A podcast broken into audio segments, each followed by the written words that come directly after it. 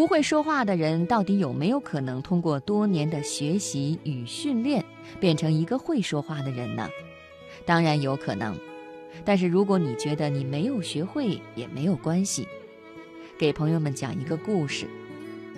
有一段时间，我很努力地想成为会说话的人，看了很多关于谈话技巧的视频和文章，但是经常滔滔不绝地讲起来，结果聚会被讲冷场了，还有同学在背后说我太装，我心里充满了委屈。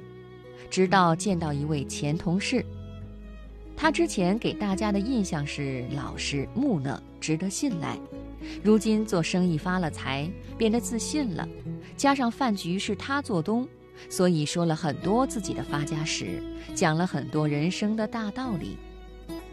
我是从这一次的饭局开始明白我们这一类人的问题所在。真正的问题绝不是会不会说话。而是能不能接受一个不会说话的自己？参差多态方为幸福本源。不会说话并不足以成为社交障碍。个人形象被破坏是始于不会说话却偏要当社交明星的用力感。如果人要凭借说话这一本领分出三六九等，那么上等为会说话的。中等为不会说话也少说话的，下等则是不会说话却总要说的。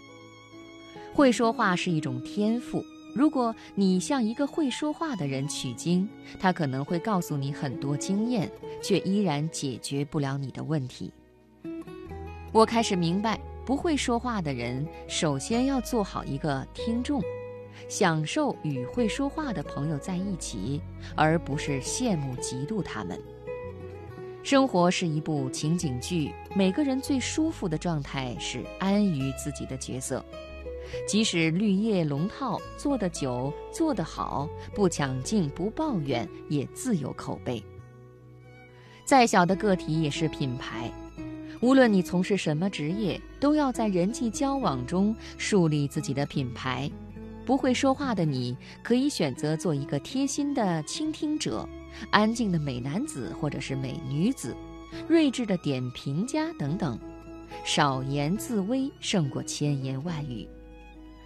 当太多人希望成为谈笑风生的焦点人物，焦点反倒可能落到不会说话的人身上。